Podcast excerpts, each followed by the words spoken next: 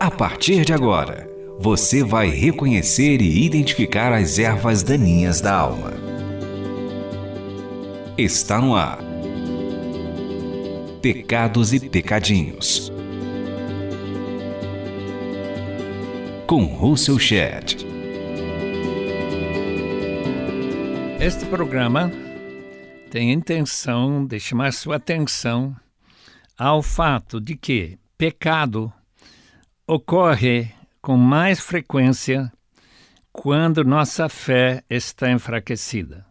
Este tema, que foi levantado pelo Dr. Daniel Fuller, escrevendo sua obra muito importante chamada Unidade da Bíblia, que deve sair em português, teve uma influência profunda na vida e pensamento de John Piper, muito conhecido no Brasil. Nesse livro sobre a unidade da Bíblia, ele fala de dez atitudes pecaminosas que mostram uma fé fraca ou fé enfraquecida por dúvidas. Eu descobri outras falhas pecaminosas que eu quero acrescentar ao longo dessa programação. Espero convencer o prezado ouvinte que falta de fé tem consequências fatais para a vida cristã vitoriosa. Gostaria de elaborar um pouco sobre esta erva daninha que cresce no solo de incredulidade. Erva daninha não precisa de adubo para crescer e proliferar, mas impede que as plantas úteis e benéficas produzam os alimentos que o agricultor espera e precisa. Erva daninha suga os nutrientes do solo sem devolver riqueza ou benefício para a terra e nem para o agricultor. Como os espinhos que sufocam a semente boa na parábola que Jesus contou sobre os quatro solos, as sementes boas não têm chance de se desenvolver onde a fé padece. Atitudes e práticas pecaminosas muitas vezes têm sua origem real na falta de fé. Fé fraca, com lacunas, favorece o crescimento de atitudes que dificilmente criam um sentimento de culpa pelo pecado. Portanto, raras vezes são confessados facilmente se conclui que eles não são marcas de rebelião e desobediência de mandamentos do Senhor que precisam de perdão e arrependimento. Confissão e renúncia de pecados é somente possível onde há reconhecimento. O problema maior comprova que pecado não confessado afasta o crente de Deus, tal como o pecado prazeroso praticado pelo não cristão consegue mantê-lo longe de Deus, que poderia libertá-lo desse mal. Davi, no Salmo 19, pergunta: Quem pode discernir os próprios erros? Absolve-me dos que desconheço versículo 12, Salmo 19. Esse é o programa Pecados e Pecadinhos para limpar a terra do coração. Davi, no Salmo 19, pergunta: Quem pode discernir os próprios erros? Absolve-me dos que desconheço. Versículo 12. Quando o Espírito Santo nos chama nossa atenção para os pecados escondidos em nossas almas, endurecemos o coração. Esses deslizes frequentemente se tornam hábitos, como erva daninha, difícil de arrancar e eliminar do campo. Esperamos que Deus faça um bom uso deste estudo para descortinar algumas práticas e atitudes que o desonram. Além deste alvo, desejo que entendamos que, em muitos casos, a explicação dos pecados estar enterrados longe de nossa consciência reside na qualidade de nossa fé. Pecadores, que somos todos, têm dificuldade em perceber que a fonte de muitos pecados seja uma fé anêmica ou inexistente.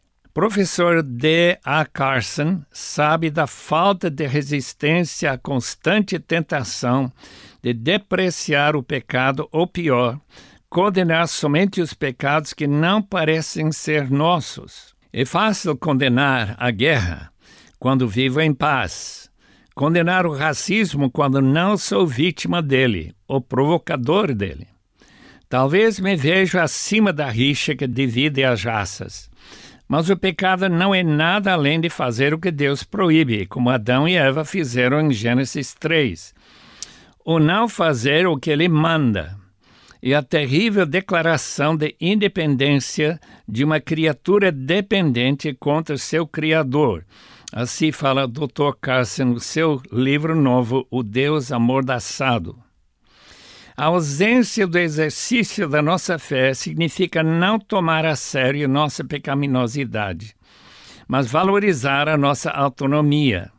Agimos como se Deus não se importasse ou não percebesse a falha. Talvez achando que ele, vendo nossa santidade em Cristo, não nota a desobediência. Provavelmente Pedro caiu nessa cegueira em Antioquia quando, depois de comer com os gentios, alguns irmãos vieram da parte de Tiago. Daí, diz o texto, afastou-se e separou-se dos gentios, temendo os que eram da circuncisão. Gálatas 2,12. A hipocrisia de sua ação não escapou da sensibilidade de Paulo, que confrontou o líder entre os apóstolos para convencê-lo da gravidade de sua decisão errada. Creio que foi Agostinho que entendeu que a raiz do pecado humano é a soberba. Tinha fortes razões para interpretar a inclinação para agir contra a vontade expressa por Deus em Sua palavra neste pecado capital. Encontrou uma razão adequada no orgulho do coração humano. A única explicação da queda de Satanás foi o espírito arrogante que outro pecado um arcanjo poderia ter cometido do que exaltar-se a si mesmo e querer destronizar ao único glorioso Deus, Criador dos céus e da terra. Identifique aqui os seus pecados e pecadinhos. Martinho Lutero cria que a raiz do pecado, aquela que dá impulso a todos os outros, seria a incredulidade. Não é difícil entender que, uma vez que eliminamos Deus como fonte de toda existência, o homem se torna central. Contraria a declaração de Paulo, pois dele, por ele e para ele são todas as coisas. Se a teoria da evolução conquista as mentes humanas e o por acaso explica a existência de tudo, abraçamos o pensamento secularizado do humanismo. Deus, se ele existe nesse sentido, não tem qualquer importância para explicar a origem nem a finalidade de todas as coisas. O autor do livro de Hebreus escreveu: Sem fé é impossível agradar a Deus, pois quem dele se aproxima precisa crer que ele existe e que recompensa aqueles que o buscam. Capítulo 11, versículo 6. Estou convencido que os problemas principais da vida são de natureza relacional. Relações de marido e mulher, de pais e filhos, de empregado e de gerente, de governantes com os governados, não são fáceis de administrar. Foi um relacionamento falho que provocou o primeiro homicídio. O orgulho e a fé sem convicção motivaram Caim a ferir mortalmente seu irmão Abel. Relacionamentos são prejudicados pelo pecado, todo tipo de pecado. Parece que seria útil identificar esses pecados e oferecer o antídoto para todo pecado, arrependimento e humilhação diante do Senhor, seguidos pelo enchimento do Espírito Santo crendo firmemente que Deus tem poder para transformar personalidades e manias pecaminosas, podemos esperar verdadeiros milagres na vida harmoniosa com outras pessoas. A invocação de Deus para participar em nossas lutas contra a carne seria a solução mais eficaz que a Bíblia oferece. Você está ouvindo Russell Shedd falando sobre os pecados e pecadinhos. A importância deste tema na busca pela santidade fica patente uma vez que tomamos a sério Hebreus 3, 12 e 13. Cuidado, irmãos, para que nenhum de vocês tenha coração perverso e incrédulo, que se afaste do Deus vivo. Ao contrário, encorajem-se uns aos outros todos os dias, durante o tempo que se chama hoje de modo que nenhum de vocês seja endurecido pelo engano do pecado. O perigo que este autor deseja destacar trata de sentir-se seguro, mas ainda mantendo algumas áreas de incredulidade no coração. Alguns cristãos se aproximam do precipício sem notar que a vida espiritual, de que se julgam ser possuidores, pode se apagar repentinamente o pai que levou seu filho endemoninhado para os discípulos ficou decepcionado. Quando Jesus voltou do Monte da Transfiguração, o pai se aproximou de Jesus e pediu, mestre, se podes fazer alguma coisa, tem compaixão de nós e ajuda-nos. Marcos 9, 22b.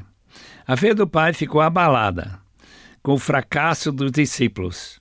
O pai duvidou que Jesus sozinho conseguisse expulsar o impiedoso demônio, já que os discípulos ficaram impotentes para livrar seu filho desse poderoso ser invisível. A resposta de Jesus é profundamente sugestiva. Se podes, disse Jesus, tudo é possível àquele que crê. Quero convencer nesse livro, neste estudo, que esta palavra de Jesus vale para todos os pecados que crescem na falta de fé do praticante. Quero afirmar para meus amados ouvintes que Deus está sempre à disposição para nos dar a vitória sobre os pecados que nos assediam se a pedirmos com fé. O apóstolo João escreveu para os santos da Ásia: Esta é a confiança que temos a nos aproximarmos de Deus, se pedirmos alguma coisa de acordo com a vontade de Deus, Ele nos ouvirá. E se sabemos que Ele nos ouve, em tudo que pedimos, sabemos que temos o que dele pedimos. Nas estradas, a sinalização quando os motoristas se aproximam das áreas perigosas, onde outros incautos sofreram acidentes a sinalização deveria tornar o dirigente mais cuidadoso. O mesmo objetivo deve ser observado neste estudo. Todos nós somos propensos a cair na tentação. Dê a sua opinião escrevendo para rtm@transmundial.org.br ou envie cartas para Caixa Postal 18113 CEP 046 26-970 São Paulo SP. Este programa é baseado no livro Pecados e Pecadinhos, lançado pela Shed Publicações. Apresentação e produção: Russell Shed. Realização: Transmundial.